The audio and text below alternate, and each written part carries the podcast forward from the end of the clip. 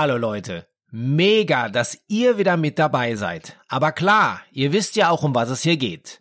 Für alle Neuen ganz kurz. In dieser Podcast-Staffel berichte ich euch, wie ich als Mitbegründer des Rock Hard Magazins live dabei war, als vor 40 Jahren die deutsche Heavy Metal Szene vor meinen eigenen Augen urplötzlich explodiert ist. Waren es vorher vor allem die Gruppen aus UK, so passierte mit der Veröffentlichung des Accept-Albums Breaker der eigentliche Urknall der Teutonic Revolution im Sommer 1981. Komm mit mir auf eine außergewöhnliche Zeitreise, wenn wir die Geschichte des Heavy Metal Made in Germany erforschen und auf die wichtigsten Musiker, Macher und Alben zurückblicken.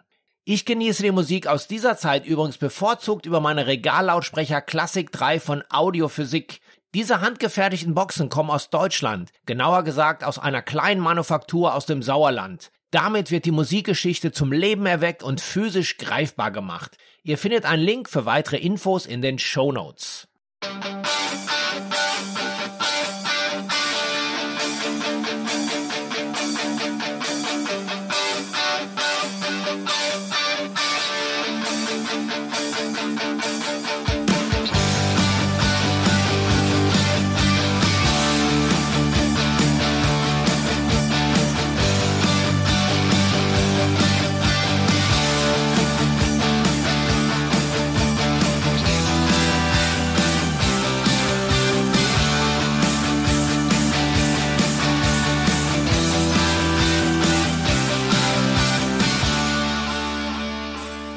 Letzte Woche versprochen, kümmern wir uns heute um die Bands innerhalb der Bewegung, aus der der deutsche Heavy Metal hervorging. Daher hört ihr in dieser Episode einige der wegweisenden Vertreter, dessen Scheiben ihr alle schon hundertmal aufgelegt habt. Das heißt, ab dieser Woche steigen wir nun tiefer ein in die Geschichte der Teutonic Revolution. Doch vorher noch ein paar Worte zur Klärung an euch. Eigentlich hatte ich das Ganze mal als TV-Dokumentation geplant, aber leider kam es anders. Vielleicht kennen mich ja einige von euch noch von der Mattscheibe, wo ich von 2008 bis 2014 für einen deutschen Musikfernsehsender die Sendung I One Rocks immer in der Stunde vor Mitternacht moderiert und haufenweise Interviews vor der Kamera geführt habe. Das Ganze war ein kleines Medien-Startup und ich hatte verdammt viel Spaß, die diversen Rockstars auf einen Talk zu treffen. Nach fünf Jahren waren mir dann die einzelnen Interviews oder Festivalberichte aus Wacken, vom Summer Breeze oder von der 70.000 Tons of Metal Kreuzfahrt zu wenig Herausforderung und ich beschloss, eine richtige Metal-Doku-Serie zu produzieren. Ich hatte bereits sechs längere Folgen mit circa 30 Interviews im Kasten mit dem Who is Who der deutschen Rockszene. Von Künstlern wie den Scorpions, Accept, Halloween oder Doro bis hin zu den Machern hinter den Kulissen. Plattenbosse, Veranstalter und Medienleute. Das Ganze sollte die deutsche Antwort auf die kanadische TV-Serie und DVD-Box Metal Evolution von Sam Dunn werden, den viele von euch ja vor allen Dingen vom Iron Maiden-Film Flight 666 kennen. Meinem Baby gab ich den einprägsamen Namen Teutonic Revolution und aus den besten Szenen wurde ein knapp vierminütiger Trailer produziert, den ich sogar auf einer internationalen Filmmesse in Cannes bei weltweiten Vertrieben präsentieren konnte und daraus sehr gute Resonanzen bekam. Auch die deutschen Labels wie Nuclear Blast, SPV, AFM, Central Media oder Napalm Records unterstützten mich mit weiteren Gesprächspartnern und Videomaterial. Kurz bevor Anfang 2014 die erste Episode an den Start gehen konnte, ging der TV-Sender leider pleite und ich saß mit meinem ganzen Material auf dem Trockenen. Über Monate habe ich dann versucht, das Projekt alleine weiter am Leben zu halten und hatte schon über ein Crowdfunding mit sehr abgefahrenen Preisen nachgedacht, bis ich dann das Geld und auch den Mut verloren habe, das Werk zu vollenden. Vier der sechs geplanten Folgen waren zu diesem Zeitpunkt fertig, als ich die Produktion dann doch auf Eis legte. Über viele Jahre schlummerten dann die Dateien auf einer Festplatte, bis ich im ersten Corona-Lockdown 2020 die Zeit fand, damit diesen Podcast zu starten ursprünglich mit Audioausschnitten aus dieser geplanten Doku. Aber schon kurz danach bekam ich viele Angebote für neue Interviews, die ihr ja alle in der Staffel 1 des Podcasts hören konntet.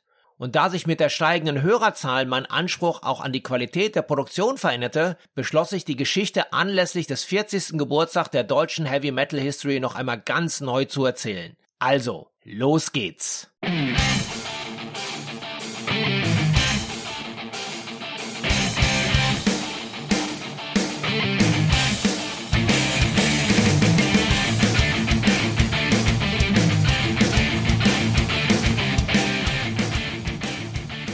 Beginnen wir mit der sicherlich wichtigsten aller deutschen Hardrock-Bands, den Scorpions.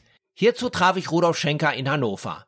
Er begleitet mich mit seiner Band quasi seit meiner Geburt, denn sowohl die Scorps wie auch ich wurden 1965 ins Leben gerufen.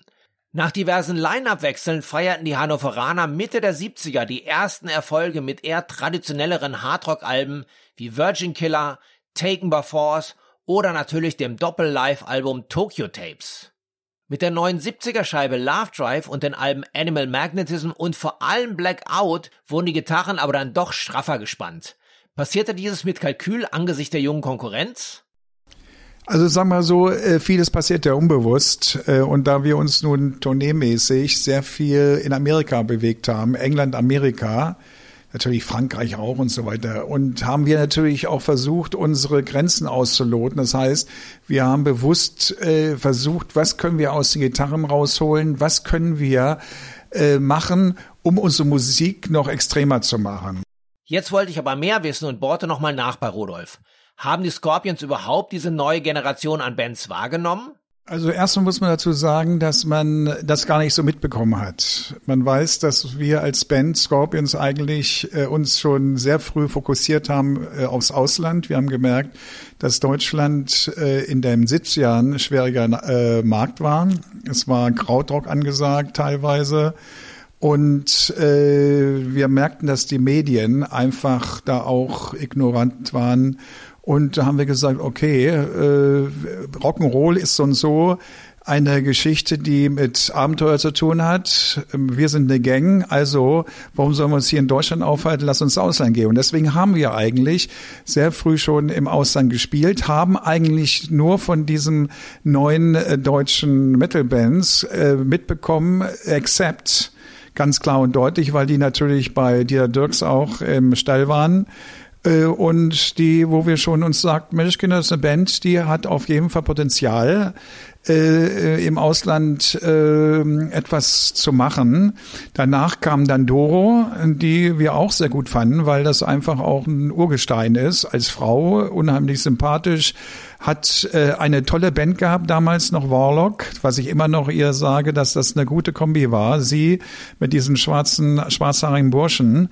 Äh, das war schon ganz schön und ähm, dann war eigentlich im Endeffekt, äh, wenn wir dann äh, haben wir ja sehr viel in Amerika gespielt und hatten auch da extremen Erfolg als Headliner überall rumgeflogen. Da fragten uns dann im Interview eben die Radiostation, ja, was ist eigentlich los aus Deutschland? Was kommt denn da eigentlich da? Und so, ja, wir sagen, das wird bestimmt passieren.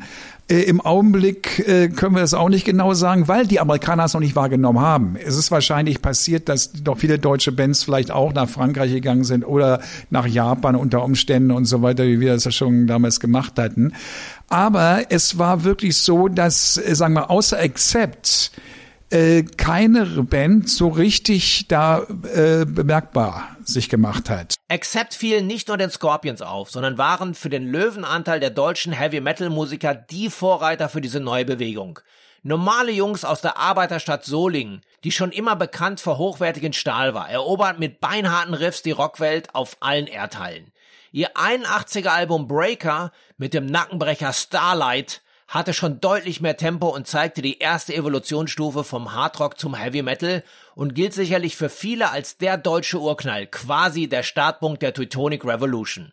Und bereits ein Jahr später mit dem Album Restless and Wild und dem Opener Fast as a Shark bewiesen Gitarrist Wolf Hoffmann und seine Mann, was deutsche Wertarbeit bedeutet. Sie waren die ersten, die so richtig den Teutonenstahl geschmolzen haben. Aber ähnlich wie die Scorpions orientierten auch sie sich zunächst gleich ins Ausland bekamen die ganzen neuen Bands gar nicht so mit. Das verriet mir Wolf Hoffmann im Gespräch. Ja, also wir, die 80er, haben wir ja eigentlich äh, so erlebt, dass wir, wir haben uns eigentlich immer eher nach vorne orientiert, ins Ausland orientiert. Unsere großen Vorbilder waren ja ähm, Judas Priest, ACDC, natürlich auch die Scorpions als deutsche Band, aber eigentlich doch mehr die amerikanischen, vor allen Dingen die britischen Bands, ne, die von drüben kamen unser, unser Background ist ja auch mehr, wir sind ja eigentlich so ein Kind der späten 70er Jahre. Das waren immer unsere, Deep Purple waren unsere ganz, ganz großen Vorbilder. Und wir haben halt immer davon geträumt, eines Tages mal Profimusiker zu werden, die ins Ausland gehen und quasi um die Welt ziehen. Ja. Insofern haben wir natürlich mitgekriegt, dass es deutsche Bands gibt, aber mehr so am Rande, muss ich ehrlich gesagt sagen. Das soll jetzt nicht arrogant klingen und so, aber wir haben uns da auch nicht als Vorbild für andere so sehr gesehen, sondern wir haben eigentlich immer nur nach vorne. Das große Ziel war für uns immer weiter, höher, schneller, ins vor allen Dingen der Weg führte immer übers Ausland. Also in Deutschland selber jetzt nur populär zu sein, war gar kein Thema, weil da sahen wir gar keine Chance. Deswegen sind wir auch relativ früh ins Ausland gegangen. Eines unserer ersten äh, äh, Auslandsgebiete war dann Holland. Aber haben sich Accept denn im Nachhinein als Vorbilder für die ganze junge Generation an Musikern gesehen? Auch Udo Dirkschneider, der zu dieser Zeit bekanntlichermaßen am Mikrofon der Solinger stand, erinnert sich. Eigentlich haben wir uns da nie Gedanken darüber gemacht, also jetzt mal Vorbilder zu sein. Das habe ich eigentlich erst wesentlich später erfahren von einigen, von einigen Musikern, die dann mal gesagt haben, ja, dass, dass sie damals sehr äh, beeinflusst worden sind oder dass, dass exakt der Anstoß war, überhaupt Musik zu machen. Ja. Das ist schon sehr interessant, aber zu dem Zeitpunkt damals haben wir da eigentlich überhaupt nicht dran gedacht, weil wir waren damals, wie man immer so schön sagt, äh, wir waren eigentlich im Ausland eher bekannt als in Deutschland. Äh, Holland war, Holland, Belgien war, ich sag mal, ein ziemlicher äh, Markt für uns und äh, das ist dann irgendwann mal übergeschwappt nach Deutschland. Aber da haben wir uns eigentlich nie, sag ich mal, mit den Bands da wirklich beschäftigt. Ja, ich meine, es war natürlich sehr interessant zu sehen, da, äh, sagen wir, dass viele Leute oder viele Bands, äh, muss man auch sagen, die davon Exzept, sag ich mal, beeinflusst worden sind. Äh, plötzlich sagen wir auch so, es schön sagt, Lunte gerochen haben und äh, gedacht haben, ach, versuchen wir auch mal. Und da gab es so schon, äh, schon einige Bands, sag ich mal, die, ähm, wie kann man das sagen, äh, die, sagen wir mal, sehr erfolgreich waren, wurden dann hinterher auch. Ähm, also es gab da schon eine, eine, richtig gute Szene, sag ich mal so Ende der 70er, Anfang der 80er, war eine ziemlich gute Szene eigentlich vorhanden. Aber was hat diese neue Musik ausgezeichnet? Auch hier konnten Accept ein hartes Lied davon singen. Peter Baltes, viele Jahre dort am Bass, erinnert sich. Also in unserem Fall wäre es wahrscheinlich Präzision. Wir, wir, haben ja früher zum Beispiel damals, wir haben ja jeden Tag geübt und jeden Tag ja, im Proberaum. Ja, mhm. Wir haben geprobt und gespielt, geprobt und gespielt. Zwischendurch haben wir irgendwie gelebt. Dadurch sind wir unheimlich tight geworden. Also Präzision, unsere Sachen waren auf den Punkt. Deutsch alles, eben. Ja, aber Deutsch, alles geplant. Ja, stimmt. Mhm. Dadurch, also wenn, wenn du mich fragst, teutonisch, das ist unser, unser Aushängeschild, würde ich mal sagen. Auch heute noch. Ja, ich glaube, die Europäer generell haben schon einen Hang oder die Deutschen besonders zum Präzisen, zum Zackigen. Ja, die Amerikaner sind ja eher ein bisschen mehr laid back, auch musikalisch. Da geht, wird ja mal ein bisschen hinterm Beat gespielt. Wir lieben es halt mehr so zackig. Kommt vielleicht auch durch unsere europäische äh, Kultur. Marschmusik, klassische Musik, alles das spielt einen Einfluss. Ja, ich glaube, es ist ja auch mal auf eine gewisse Art Rhythmus zu spielen, einen gewissen Rhythmus, der schon sehr, ja, wie soll man den, wenn man den beschreibt, ehrlich ist. Ähm, äh, dann war sowieso auch immer Scorpions äh, ich war eigentlich immer schon ein Scorpions-Fan, aber ich habe immer gesagt, wir werden härter als die Scorpions, sind dann auch geworden. Und ähm, ja, ich glaube, dass das schon dieses Deutsche hat schon damit zu tun, sagen wir mal so, das kommt auch ein bisschen aus dem Klassischen her. Wenn man Wagner nimmt, das ist ja auch, Wagner ist ja eigentlich Heavy Metal des Klassiks. Äh, äh, also da war irgendwie so, die Deutschen klingen halt irgendwie anders. Die deutschen Bands klangen also anders. Hm. Wie hat dann damals diese junge Generation an Musikern diesen Startschuss erlebt? Einer, der schon ganz früh gestartet ist, ist Peewee Wagner von Rage. Ja, ich bin zur Musik gekommen, weil meine Eltern sehr musikalisch waren. Die hatten eine Renaissance-Gruppe. Äh, und habe ich schon als ganz kleiner Junge haben wir immer, immer unterm Cembalo gesessen und durften dann zuhören und fand das natürlich dann als Kinder fand das natürlich super interessant. Und ähm, dann habe ich dann mit acht oder so angefangen klassische Gitarre zu lernen zu der Zeit war ich dann auch schon glühender Fan von den Beatles und äh, wollte dann äh, neben dem klassischen Kram auch gerne so ein bisschen sowas in der Richtung schon mal probieren. Hab dann mir selber im Grunde so die ganzen frühen Songs so beigebracht und habe auch sofort schon angefangen, selbst auch Songs zu komponieren. So sehr simples Zeug irgendwie, aber auch sofort immer zu jedem Song einen Text geschrieben. Habe ich noch hunderte von in der Schublade irgendwie liegen. Und äh, das war halt in den 70ern irgendwann, so die zweite Hälfte der 70er, denke ich mal so rum. Äh, da gab es dann aber lange kein Heavy Metal. Ne? Dann bin ich dann durch meinen Cousin in den ganzen Hardrock-Kram reingekommen. So Purple und Led Zeppelin und sowas war dann super geil, ne? als kleiner Junge. Und ähm, irgendwann kam da mal so eine Band Motorhead. und äh, fand den halt den Lemmy Kilmister super geil. Und ähm, habe ich dann auch schon meine erste Band gegründet gehabt damals. Wir haben stilistisch einen ziemlichen Kauderwelsch gemacht, denke ich mal. Es war halt schremmelig, laut und lärmig.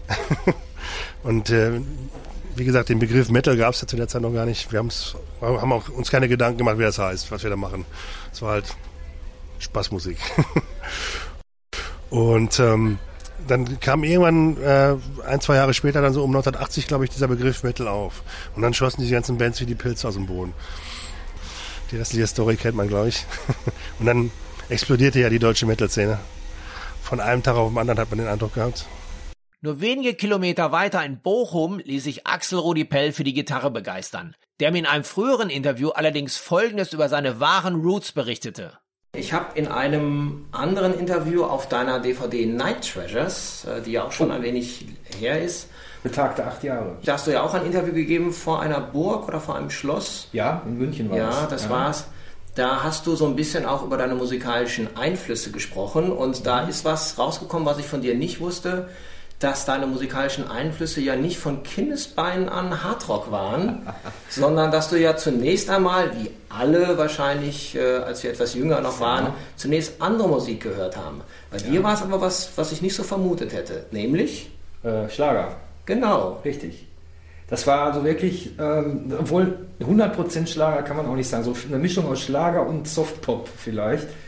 Ähm, meine erste Single war von Cliff Richard, Congratulations. Ah, okay. Ja, ich habe aber damals auch jedes, jeden Samstag, ich glaube, das kam samstags, ähm, Sonntag, 18.10 Uhr, hier ist Berlin, hier ist hier Dieter Thomas Heck, genau, deutsche Hitparade natürlich verschlungen, als, als noch vor, in der vorpubertären Teenie-Trotzphase, vorher noch. Mhm. Das, warum das nur so war, weiß ich nicht, ich kann es nicht sagen. Wahrscheinlich gefielen mir die Melodien so gut oder ich fand das immer lustig. Das haben wir auch immer alle gesehen, das waren immer Familienevents. Ähm, danach ging es aber schon der Übergang zwischen deutschem Schlager und ähm, Hottentottenmusik, wie meine Eltern damals immer sagten, war dann aber schon ein mehr fließender, weil ich interessierte mich dann doch sehr für die Kollegen von Mango Jerry, die ja 1970 oh. mit In the Summertime einen riesen Hit hatten und habe dann auch zu Hause bei mir oder bei uns äh, aus alten Wascheimern Trommeln zusammengebaut und habe darauf rumgekloppt und wollte unbedingt Schlagzeuger werden. Und diese Phase ging dann aber nur ungefähr ein Jahr. Ich habe dann übrigens auch damals von den Verwandten schon Eintritt kassiert für irgendwelche Shows, fünf Pfennig oder zehn Pfennig. Ne? Das war auch schon, das war viel Geld damals. Man konnte sich schon wieder ein paar Süßigkeiten kaufen. Sieht man? Ja. ich bin gut bezahlt worden, ja. Ähm, nee, also es ist wirklich so, dass ich dann, äh, als ich erst einmal die Purple im Fernsehen gesehen habe, dann war das war für mich endgültig das Halleluja. Und ich habe gesagt, ey Alter, wenn mal Gitarre, wenn mal Musiker, so und nicht anders. Aber es haben nicht nur die Männer gerockt. Auch einige wenige deutsche Metal-Ladies haben die Fans zur Ekstase gebracht. Zum Beispiel Sabina Klaassen von Holy Moses aus Aachen. Naja, als ich angefangen habe, da hieß das Ganze ja noch gar nicht Metal. Ähm, und mir war auch eigentlich gar nicht bewusst, was, ähm, was ich da wirklich mache. Also es war Bands wie Black Sabbath, Led Zeppelin, Sweet, Smokey, sowas habe ich gehört. Und mir hat es einfach Spaß gemacht, ähm, solche Musik auch zu machen. Und ich habe am Anfang Bass gespielt in der Band, die hieß Disaster, zusammen mit meinem Freund. Und äh, ja, der ist dann von Holy Moses sozusagen gestohlen worden. der ist, das war unsere große Schulband, vor der alle super Respekt hatten. Und äh, ja, die haben ihren Gitarristen rausgeschmissen und auch ihren Sänger. Das war also Gitarrist und Sänger zusammen. Und dann ist halt Andy Klaassen in die Band gekommen. Und damit war halt Disaster ähm, ja, zerstört. Und ich war richtig sauer auf Holy Moses. Und ähm, dann habe ich dort in meinem Proberaum rumgehangen. Die haben halt einen anderen Sänger gehabt, auch von uns von der Schule, vom Gymnasium, vom Indergymnasium in Corneli Münster bei Aachen. Und ähm, ja, und dann äh, haben sie irgendwann den Abend gesagt, ähm, so, der Sänger ist raus, du singst, du hängst hier immer so rum und äh, du singst jetzt. Und ich habe die halt für komplett verrückt erklärt, weil ich gesagt, ich kann überhaupt nicht singen, weil mein Idol war halt Ozzy Osbourne und das wusste ich, das, das war auch so weit weg. Also es war auch das war für mich äh, eine ganz andere Welt. Und was wir machen, das war halt so ein Spaß einfach und äh, das auch gar nicht so ernst genommen, einfach um sich auszutoben. Und äh, ja, und dann bin ich ans Mikro gegangen und habe da reingebrüllt, um denen zu zeigen, dass ich nicht singen kann. Und da hat auch noch keiner gesagt, das ist Trash Metal, Black Metal, Death Metal. Ähm, wir haben Hard Rock gemacht, so nannte man das damals. Und äh, die ersten Lyrics geschrieben und gemerkt, dass mich das selber super befreit hat, dass das also unglaublich Spaß gemacht hat. Von Aachen bewegen wir uns nun knapp 100 Kilometer nach Düsseldorf, wo die junge Doro Pesch mit ihren Jungs von Warlock ihre Anfänge im Musikbusiness erlebte. Doro, sag mal, wie bist du denn Musikerin geworden? Ich war eigentlich schon, wie ich ganz klein war, so drei Jahre alt, wollte ich Musiker werden und Sängerin werden. Also ich konnte gerade den Plattenspieler bedienen und ja, und dann hat das dann noch was gedauert. Und dann bin ich aufgewachsen eigentlich mit der Glamrock-Szene, also T-Rex, Sweet, Slade, Alice Cooper, Susi Quadro. Und da gab es noch gar keinen Metal, aber irgendwie so, ja, so die härtere Musik, das fand ich immer super. Und dann, ja, und dann war ich 15, ähm, bin dann von der Schule abgegangen und äh, habe eine Lehre gemacht und habe mich total krank geworden. Das war ziemlich heftig. Also für ein Jahr war wirklich auf Leben und Tod. Man wusste auch nicht, ob man da lebend rauskommt. Naja, und dann hatte ich viel Zeit zum Nachdenken. Natürlich in der Zeit auch alle Freunde verloren. Das war ganz heftig. Und ja, und ich war im Krankenhaus und da hatte ich echt Zeit. Ich dachte, wenn ich da jemals lebend rauskomme, dann mache ich was mit meinem Leben und dann mache ich Musik. Ja, und da hat es irgendwie schon so angefangen. Und dann bin ich rausgekommen aus dem Krankenhaus und zwei Wochen später hatte ich meine erste Band. Das war irgendwie, ich weiß nicht, und wir haben da Ronsdorfer Straße in Düsseldorf, das war so eine alte äh, Fabrik. Damals waren drei Bands da. Mittlerweile sind da, glaube ich, 500, 600 da. Naja, auf jeden Fall haben wir da halt einfach das gemacht, was wir wollten. Wir wussten gar nicht, dass das Heavy Metal war. Das war 1980. Und dann hatten wir aber immer ganz viele Fans, die bei der Probe dann so rumgesessen haben und so. Und dann, naja, und irgendjemand meinte, ey, sag mal, seid ihr eine Metal-Band oder Heavy Metal-Band? Und dann wieder, ey, ey, das klingt ja voll cool. Und dann wieder, ja, ja, wir glauben schon. Ja, und dann haben wir uns irgendwann als Warlock zusammengefunden. Eigentlich aus demselben Mix von Musikern, die wir schon vorher kannten. Das war immer ein Bandkarussell. Naja, und das war so 82, ja. Und dann auf einmal merkte man, es geht ab. Dann habe ich ganz viele Bands gesehen, also Maiden und Priest und Accept und Whitesnake war übrigens mein allererstes Rockkonzert und ich war völlig begeistert. Und naja, und dann ein paar Jahre später haben wir äh, also Demos aufgebaut oder ein Jahr später, es ging doch ziemlich schnell und wir hatten so einen Fanclub und der hat, ohne dass wir es wussten, Kassetten rumgeschickt. Naja, und auf einmal hatten wir innerhalb von ein paar Monaten vier Plattenverträge auf dem Tisch, so von so Independent Labels. Ja, und dann wussten wir gar nichts damit anzufangen. Und dann haben wir noch diskutiert, sollen wir überhaupt eine Platte machen? Der eine wollte nicht, der eine meinte, nee, ich will nur im Proberaum. Der andere meinte, ja, ich will auch mal live spielen. Der andere meinte, ich will eine Platte machen. Ja, auf jeden Fall, irgendwann haben wir uns darauf geeinigt, wir machen eine Platte. Ja, und dann haben wir doch sage und schreibe bei einem Label unterschrieben, weil es den coolsten Schriftzug hatte. Es hatte nämlich zwei Blutstropfen an dem M, das war Mausoleum, so ein belgisches Label.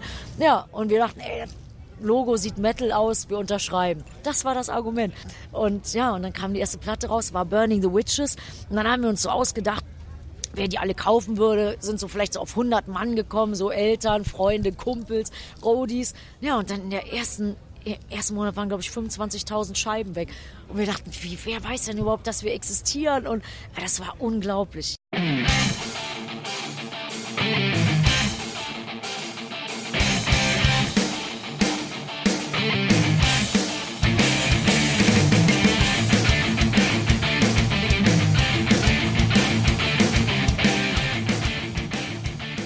Ist es auch, mit der ich in der kommenden Woche in einer exklusiven Folge weitere wichtige Künstler dieser Epoche beleuchte. Macht euch jetzt schon auf viele Anekdoten gefasst. Das wird großartig. Die wichtigsten Songs dieser Epoche findet ihr auch auf meiner Teutonic Revolution Playlist. Die gibt's auf Spotify. Ich hinterlasse euch einen Link in den Show Notes. Das ist ja die Beschreibung auf dem Portal, über die ihr dies gerade gehört habt. The Block of Rock gibt's jeden Freitag zum Feierabendbier. Kostenlos und laut. Ihr findet mich unter anderem bei Spotify, Apple Podcasts, YouTube, Amazon Music, Deezer, Audio Now und ab sofort auch auf radiobob.de und in der MyBob App. Und wer sich nicht entscheiden kann, der findet alle Links auf einen Blick auf theblogofrock.com, wo ihr auch den Zugang zu meiner Facebook-Gruppe bekommt. Ich würde mich freuen, wenn wir uns hier kennenlernen. Alles klar? Dann hören wir uns ja bald wieder. Bis dahin, keep on rocking!